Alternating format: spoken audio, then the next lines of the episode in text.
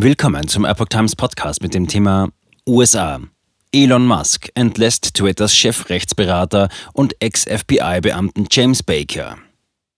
Ein Artikel von Jack Phillips vom 7. Dezember 2022. Nach den jüngsten Enthüllungen des amerikanischen Schriftstellers und Journalisten Matthew C. Taibbi auf Twitter über angebliche korrupte Machenschaften des Tech-Konzerns während der US-Wahlen hat der neue Chef des Unternehmens Elon Musk nun den ersten Mann gefeuert. Nähere Details dazu postete ebenfalls Taibbi auf seinem Account. Twitter-Chef Elon Musk hat am Dienstag offiziell bestätigt, einen seiner Spitzenbeamten, James Baker, ein ehemaliger Rechtsberater des FBI, entlassen zu haben. Grund dafür seien Bedenken über Bakers Rolle bei der Unterdrückung von Informationen, die für den öffentlichen Dialog wichtig sind, wie Musk auf Twitter den Schritt begründete. Weitere Einzelheiten zu Bakers Ausscheiden oder dazu, welche Rolle er bei dem Unternehmen spielte, machte der Tech-Milliardär nicht. Damit reagierte der neue Twitter-Eigentümer auf einen Artikel eines Juraprofessors und politischen Kommentators an der George Washington Universität namens Jonathan Turley. Dieser hatte kürzlich darauf hingewiesen, dass Baker ein ehemaliger Chefsyndikus des FBI war. Baker hat sich bislang nicht öffentlich zu seinem offensichtlichen Ausscheiden aus dem Social-Media-Unternehmen geäußert. Das Ganze ereignete sich einige Tage nachdem Musk dem Journalisten Matt Taibbi Zugang zu internen Twitter-Informationen verschafft haben soll, mit der Bitte, diese zu veröffentlichen. Taibbi postete dann auf Twitter einen ganzen Strang interner Kommunikation zwischen Twitter-Führungskräften, die belegen, wie sie unter anderem die Hunter Biden-Laptop-Geschichte der New York Post im Jahr 2020 unterdrückten. Baker soll heimlich Twitter-Akten überprüft haben. Und nur wenige Minuten nach Musks Tweet über Bakers Weggang twitterte Taibbi, am Dienstag wurde Jim Baker, stellvertretender Chefsyndikus von Twitter und ehemaliger Chefsyndikus des FBI, entlassen. Einer der Gründe? Prüfung der ersten Serie an Twitter-Akten ohne Wissen des neuen Managements. Damit bezog er sich seine brisanten Enthüllungen auf Twitter. Die Nachricht, dass Baker die Twitter-Files überprüfte, hat gelinde gesagt alle Beteiligten überrascht. Der neue Twitter-Chef Elon Musk hat schnell gehandelt und Baker am Dienstag entlassen, schrieb Taibbi ebenfalls am Dienstagabend. Die Reporter haben heute die Durchsuchung des Materials der Twitter-Akten wieder aufgenommen, eine Menge davon.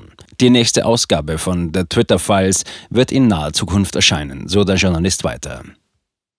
Bakers Name tauchte in Durham Gerichtsakten auf. Baker tauchte in den Gerichtsakten des Sonderermittlers John Durham auf, der gegen den ehemaligen Anwalt der Clinton-Kampagne Michael Sussman ermittelte. Sussman traf sich demnach kurz vor den Präsidentschaftswahlen 2016 mit Baker im FBI-Hauptquartier in Washington, D.C., als jener noch Rechtsbeistand des FBI war. Dort soll Sussman Baker Daten und White Papers über einen verdeckten Kommunikationskanal zwischen der Trump-Organisation und einer in Russland ansässigen Bank, der Alpha Bank, belegen. Er trat als besorgter Bürger auf und verschwieg, dass er die Unterlagen auf Anweisung seiner Kunden übergab. Die Vorwürfe gegen Trump konnten nicht bestätigt werden. Vielmehr stellte sich der Fall als Schmutzkampagne gegen den Ex-Präsidenten heraus. Nachdem Baker das FBI verlassen hatte, stellte ihn Twitter im Jahr 2020 als stellvertretenden Chefrechtsbeauftragten und Vizepräsidenten des Unternehmens an. Ein koordinierter Schachzug? Mehrere Stunden vor Musks Twitter-Post warf der republikanische Abgeordnete Jim Jordan aus Ohio bereits erste Spekulationen über Bakers Rolle bei Twitter auf.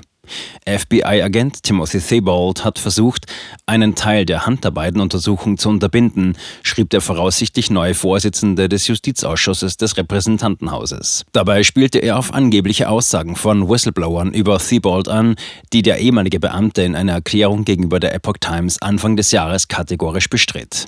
Dann stellt Twitter den ehemaligen FBI-Anwalt James Baker ein, der dem Unternehmen einen Vorwand liefert, die Geschichte zu unterdrücken, fügte Jordan hinzu. Ein koordinierter Schachzug? Republikaner laden Baker vor den Kongress.